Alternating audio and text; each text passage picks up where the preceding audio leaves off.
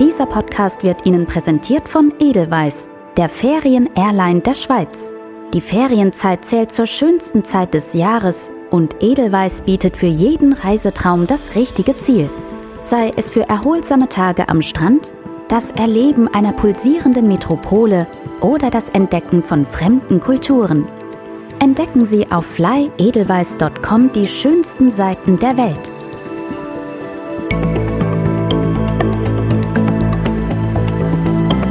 Sie hören eine neue Folge von Season Travel Podcast. Ich bin Stefan Barth und dies ist eine Reisereportage von Thomas Garms. Regenwald und seltene Vögel.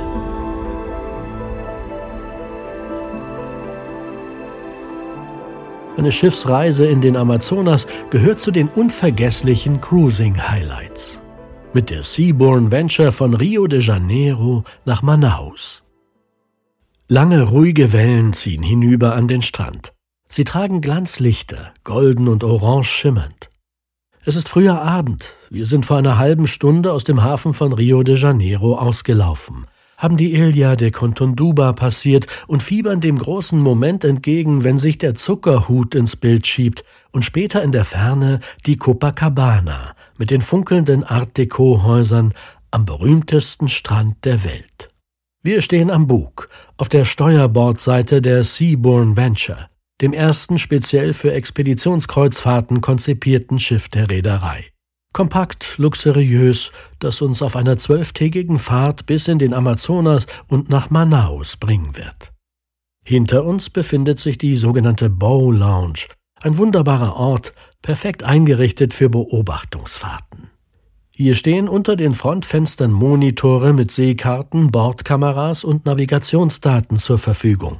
Live, wie auf der Brücke. Auch Wind- und Wellenvorhersagen lassen sich hier abrufen. Draußen, ganz vorn, gibt es sogar einen Bugspriet, von welchem aus man beim Blick nach unten beobachten kann, wie der Bugwulst durchs Wasser gleitet. Dieser Ort, dieses Deck wird in den nächsten Tagen, gerade in den frühen Morgenstunden, der Treffpunkt sein all jener Frühaufsteher, die Sonnenaufgänge und Seevögel lieben und Hoffnung haben, vielleicht auch mal einer Schule von Delfinen zu begegnen. Wir halten das Fernglas fester. Der steilwandige, fast außerirdisch anzusehende Pau Chasuka kommt näher, jener an der Spitze abgerundete Kegel aus schalenartig abgewittertem, groben, gneisartigem Granit, eines der Wahrzeichen von Rio, das die Millionen von Reisenden üblicherweise nur von der Landseite aus bestaunen. Wir haben nunmehr das Privileg, den Zuckerhut von der Wasserseite kennenlernen zu dürfen. Langsam wird es dunkler. Zeit, um ins Innere des wie ein Boutique-Hotel gestalteten 264 Passagiereschiffs zum Dinner zu flanieren. Wir entscheiden uns für das elegante Hauptrestaurant mit dem simplen Namen The Restaurant mit Bedienung am Platz. Optischer Höhepunkt ist hier der gewaltige gläserne Weinschrank, gut bestückt mit ausgezeichneten Gewächsen aus der ganzen Welt. Die Küchencrew legt sich mächtig ins Zeug. Das wunderbar zarte Lammkarree zergeht quasi auf der Zunge. Wach werden wir am ersten Etappenziel, dem Badeort Búzios östlich von Rio. Die See liegt schimmernd in der Morgensonne. Gefrühstückt wird unter freiem Himmel in The Patio, am Heck auf Deck, Außenbereich für das Buffet-Restaurant The Colonnade und zugleich Pooldeck mit Infinity Pool und der Patio Bar wo für Übermütige bereits erste Champagnergläser gefüllt werden. Unterdessen sind bereits einige der bordeigenen Zodiacs zu Wasser gelassen worden. Große, stark motorisierte Schlauchboote, die über eine beruhigende Stabilität verfügen. Die schwarzen Zodiacs sind aus robustem, synthetischem Kautschuk gefertigt, der selbst rauen Kiesstränden und scharfkantigem Eis standhält. Das macht sie ideal für Expeditionskreuzfahrten insbesondere auch in Polarregionen. Wenn keine andere Möglichkeit vorhanden ist, werden die Zodiacs auch als Shuttleboote genutzt für Ausflüge an Land.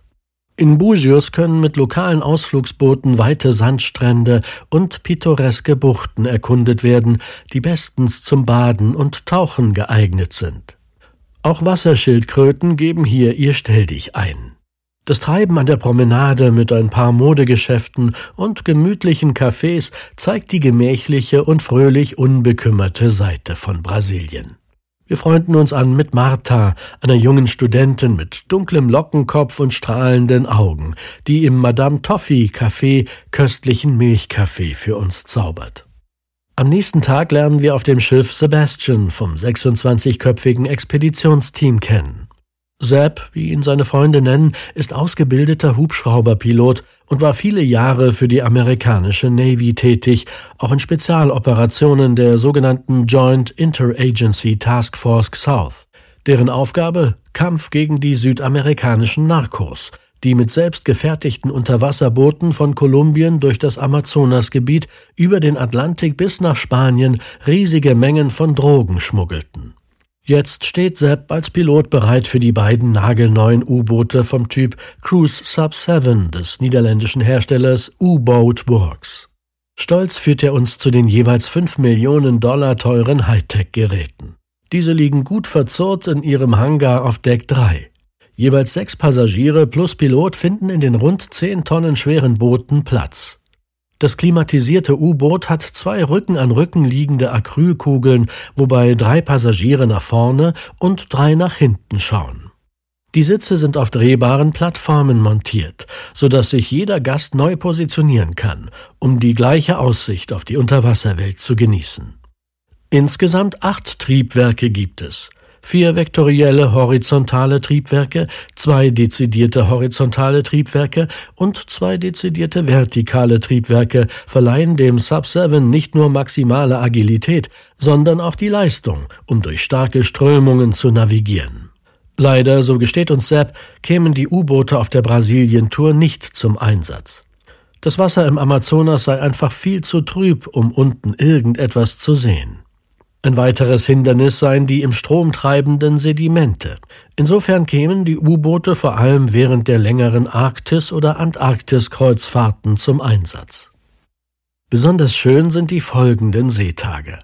Man kann den Vorträgen der Historiker, Biologen und Vogelkundler lauschen, Wäsche waschen in der kostbaren Guest Laundry mit mehreren Waschmaschinen, Trockner und Bügeleisen, sich am Nachmittag in der Constellation Lounge einfinden zum traditionellen British Afternoon Tea, mit anderen Gästen plaudern oder einfach nur meditative Stunden verbringen auf einem der Decks. Diese Stunden draußen erweisen sich als besonders kostbar. Die See ruhig, das Licht mild, kein Land in Sicht, nichts, was einem den Blick verstellt. Keine Masten, Windräder, Häuser, Betonschluchten, Verkehrssignale, einfach nur Weite und Unendlichkeit.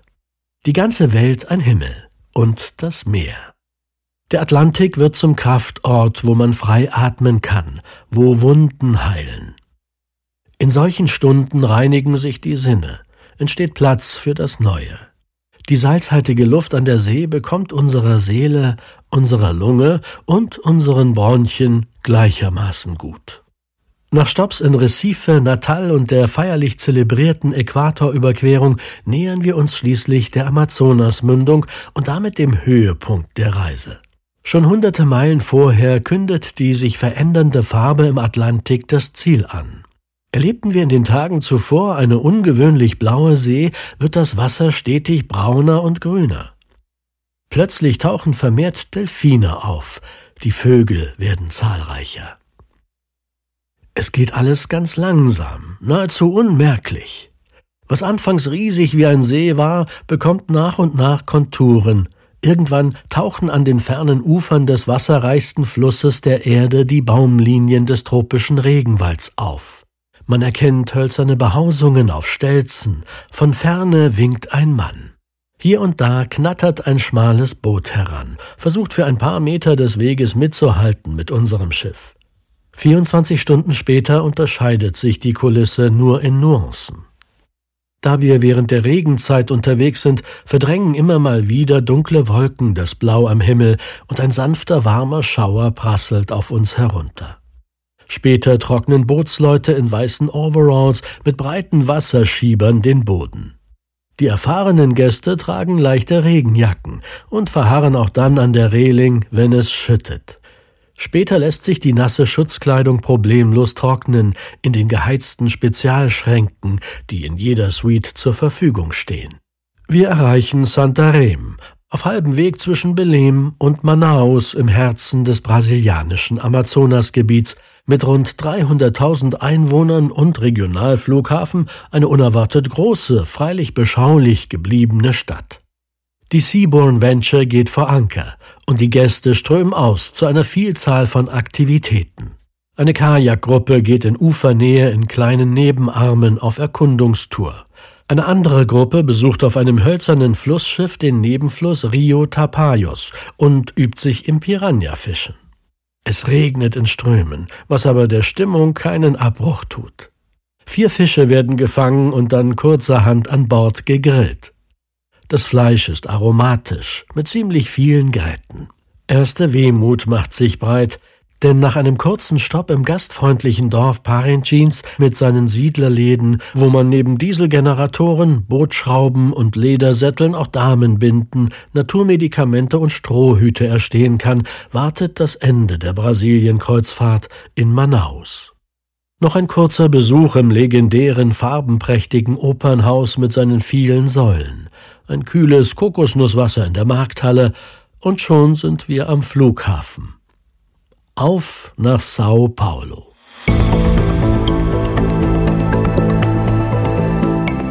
Das Reisemagazin Season können Sie jetzt auch abonnieren und erhalten viermal im Jahr die schönsten Reisereportagen nach Hause geliefert sowie vergünstigte Tickets für die Season-Events. Den Link zum Abo finden Sie in der Podcast-Beschreibung.